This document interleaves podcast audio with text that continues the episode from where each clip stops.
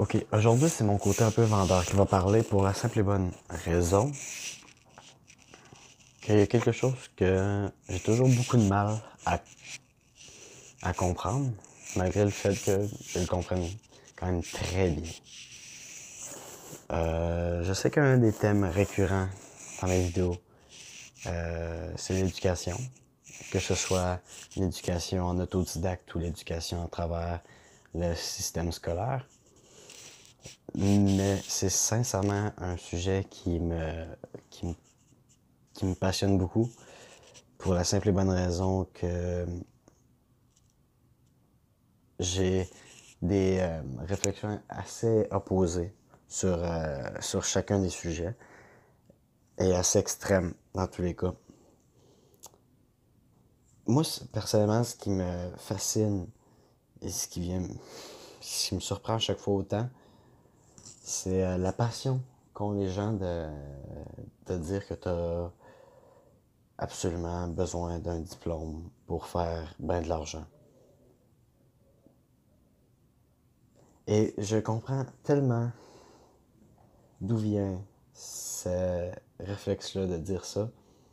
Parce qu'on a été bâti pour être des employés. C'est vrai. Écoutez, l'école bâtit des espèces de bons employés, mais vraiment des bons employés qui sont capables de faire ce qu'on leur dit et de le faire bien. Et le papier, c'est une preuve assez tangible que la personne est capable de se plier à des règles, se plier à un environnement, euh, avoir une, une, réflexion logique, être capable d'aller euh, chercher certains résultats que pas tout le monde sont capables. Mais c'est tellement secondaire face aux résultats qu'on amène sur le terrain. Genre oui, je comprends. Si vous faites face à un vieux Chris de 60 ou 50 ans qui est dans une grosse business, qui a pas son espèce de mot à dire, sa business, parce qu'il y a encore trois supérieurs au-dessus de lui, et que c'est lui qui vous avez une entrevue avec et qui doit vous embaucher, oui, il va regarder vos diplômes. Si vous n'avez pas de diplôme, peu importe ce que, vous avez, ce que vous allez avoir fait dans votre vie, peu importe les résultats que vous allez avoir réussi à amener ou les preuves que vous avez avoir réussi à créer, que vous êtes plus compétent que 99,99999% des espèces d'abruti qui voit à tous les jours dans ses entrevues d'embauche, il va prendre la personne qui a le meilleur diplôme pareil. Mais dans 90% des cas, et souvent aussi dans les emplois que vous, vous, allez vraiment vouloir avoir, les résultats que vous allez apporter sur le terrain, que ce soit pour de la programmation, des choses que vous avez réussi à programmer, que ce soit pour la vente, des, statistiques que vous, personnelles que vous avez réussi à acquérir euh, par votre performance, que ce soit dans euh, le service à la clientèle, que ce soit dans n'importe quel domaine, dans 90% des cas, ce que vous avez fait dans la vraie vie, ce que, vous, ce que vous avez réussi à créer pour de vrai, va peser plus dans la balance que les études. Et genre, encore une fois, c'est simplement mon ressenti là-dessus. Moi, ce que je sais, en tant euh, que gars qui dirait pas non à avoir un premier employé en ce moment, je suis beaucoup plus intéressé par le background de la personne que par ses diplômes. Et même si vous allez dire, genre, tu as 18 ans, euh, t'as pas encore nécessairement de business qui a besoin d'employés, t'as pas vraiment d'employés, ben tous les jours, je peux vous garantir qu'il y a du monde qui travaille pour moi.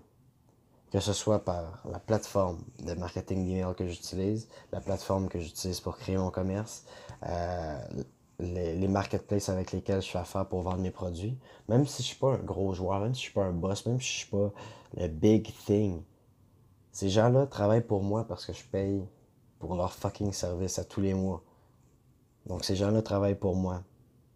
Et je suis beaucoup plus intéressé de parler à la personne qui a prouvé qu'elle était capable d'offrir le meilleur service à la clientèle, qui a prouvé qu'elle était la plus compétente dans le domaine, qui a prouvé euh, la chose qui va montrer qu'elle va vraiment être capable de m'aider, plutôt que la personne qui a le plus haut fucking diplôme dans le business. Je m'en crisse que tu aies un bac.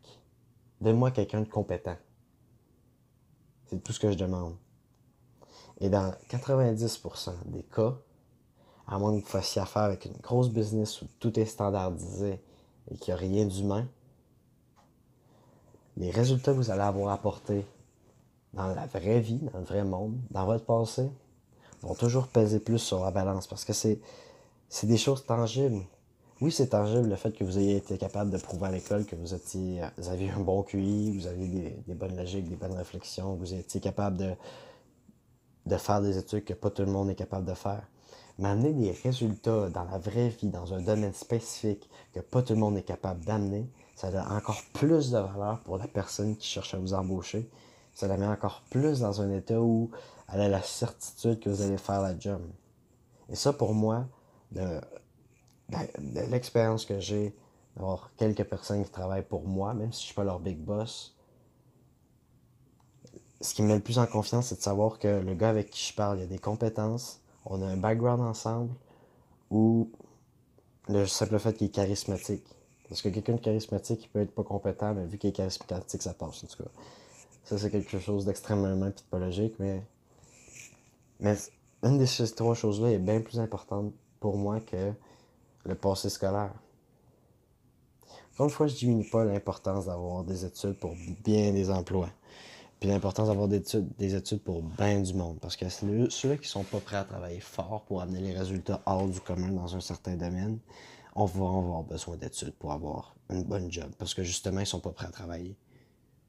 Mais pour quelqu'un qui est prêt à pousser dans un domaine parce qu'il aime ça, les études sont jamais nécessairement le truc qui, sur le long terme, va te permettre de faire le plus d'argent. Ce qui va te permettre de faire le plus d'argent sur le long terme, c'est les études vont peut-être te donner un boost.